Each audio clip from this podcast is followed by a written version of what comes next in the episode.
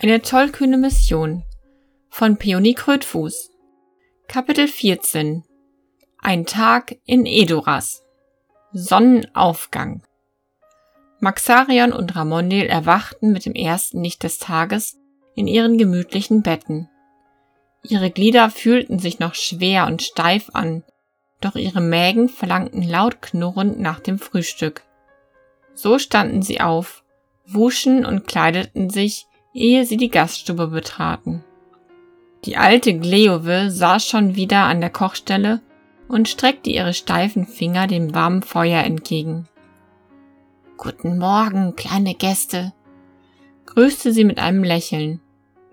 Ihr seid sicher hungrig. Mein Sohn hat euch einen Tisch gedeckt. Die Eier sind heute besonders gut. Sie deutete auf den Tisch, welcher ihr am nächsten stand. Die Hobbits grüßten die Alte ebenfalls in aller Höflichkeit und setzten sich. Kurz darauf brachte ein junger Mann ihnen Tee und frisch geröstetes Brot mit einem großen Stück feiner Butter. Eier, Käse und allerlei anderes stand auch schon auf dem sauber gescheuerten Holztisch. Hungrig machten sich Maxarion und Ramondil über das einfache, aber köstliche Frühstück her. Sie bemerkten nicht, wie aufmerksam Gleovis Sohn sie musterte. Erst als sie sich satt zurücklehnten, bemerkten sie, dass er sich in ihre Nähe gesetzt hatte und sie beobachtete. Maxarion seufzte. Du hast noch niemals zuvor Hobbits gesehen, richtig? Richtig, das habe ich nicht. Aber ich habe schon viele Geschichten von Hollbittlern gehört. Vor allem von ihrem größten Helden, Herrn Meriadoc Brandybock. Ja, tatsächlich. Wir lesen gerade ein Buch über seine Reise, aber ein Held ist er noch nicht, meinte Ramondil begeistert. Maxarion grinste wissend. Er wird noch zu einem wahren Helden, Ramondil. Warte es ab. Sollen wir das nächste Kapitel lesen? Nicht am frühen Morgen. Ich möchte mir die Stadt ansehen. Cleove lachte. Leofrick wird euch sicher gern alles in dieser Stadt zeigen, was sehenswert ist, nicht wahr? Der junge Mann stand auf und deutete eine Verbeugung an. Selbstverständlich, kleine Herren. Was möchtet ihr sehen? Leofrick musste an diesem Morgen lernen, dass Hobbits zwar klein, aber durchaus neugierig waren.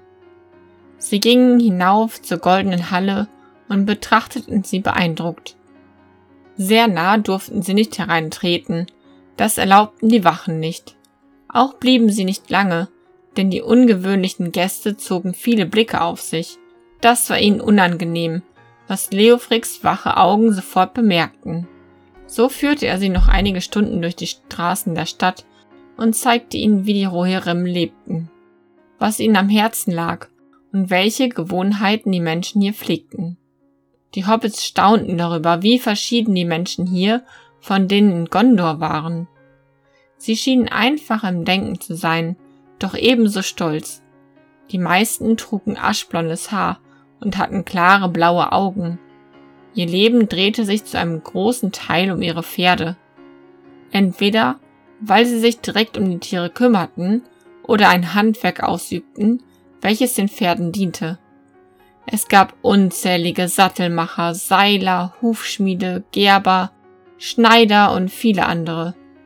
Die Häuser waren aus Holz, doch an jeder erdenklichen Stelle mit Schnitzereien und bunten Farben verziert.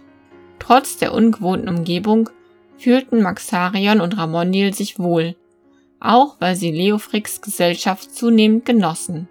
Er war sehr höflich und aufmerksam, ließ trotzdem keine Gelegenheit zum Scherzen verstreichen.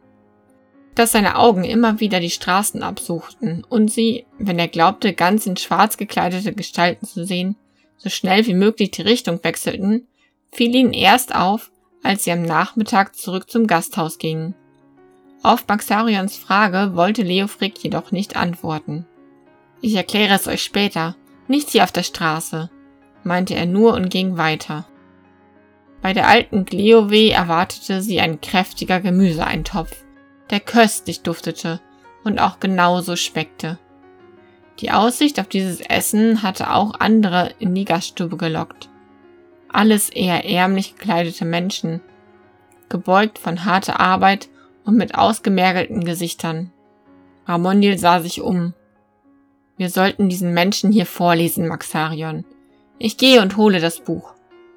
Während er das rote Buch aus ihrer Schlafkammer holte, begann Maxarion die Aufmerksamkeit der Anwesenden auf sich zu ziehen und ihnen von den bisherigen Geschehnissen des Buches zu berichten.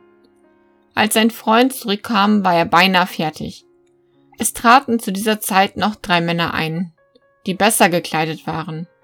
Sie sahen sich um, und als sie die Hobbits erblickten, nickten sie sich zu. Leofric eilte zu ihnen und sprach leise mit ihrem Anführer. Maxarion und Ramondil beachteten dies nicht sonderlich. Sie schlugen das Buch auf und begannen zu lesen. Sie lasen von Frodos Heilung, den vielen fröhlichen Wiedersehen in Bruchtal und schließlich vom Rat des Halbelben Elrond.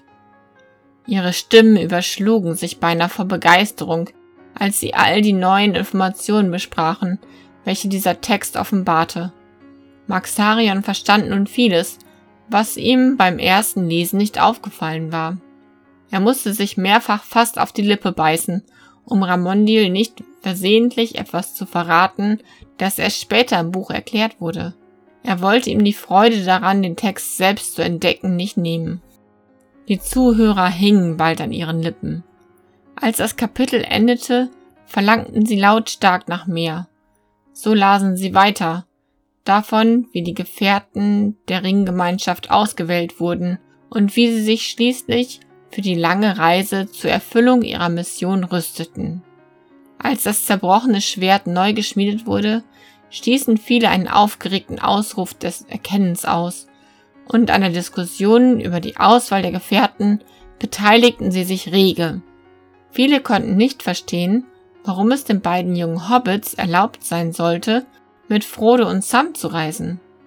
Ich denke, dass Elrond in diesem Moment erkennt, dass die Freundschaft der Hobbits auf dieser Reise von größerem Nutzen ist, als die Fähigkeit eines Elbenfürsten wie Glorfindel, erklärte Maxarion nachdenklich. Aber warum schworen die Gefährten keinen Eid? Der Zwerg hatte völlig recht. Ein Eid würde die Gemeinschaft stärken, rief ein alter, beinahe zahnloser Mann hitzig. Maxarion schüttelte langsam den Kopf. Nein, ich denke, Elrond tat gut daran, nur Frodo zu verpflichten. Die Mission ist gefährlich und ohne große Hoffnung auf Erfolg. Niemand kann sagen, was die Gefährten auf ihrem Weg erwartet, welche Prüfungen sie bewältigen müssen. Sie alle waren dazu bestimmt, ein Teil dieser Reise zu sein, und sie alle müssen ihre eigene Rolle darin spielen. Ein Eid würde sie binden und auf einen bestimmten Weg zwingen aber niemand weiß, wie dieser Weg aussehen wird. Wichtig ist, dass sie alle standhafte Herzen haben und auf ihre Weise dazu beitragen, den dunklen Herrscher zu besiegen. Denn Freundschaft, Güte und Mitleid sind stärker als der Hass, den Melkor in die Welt brachte. Die anwesenden Menschen schwiegen und sahen den Hobbit erstaunt an. Solche Worte hatten sie selten gehört. Nur die alte Gleowe nickte und lächelte in sich hinein.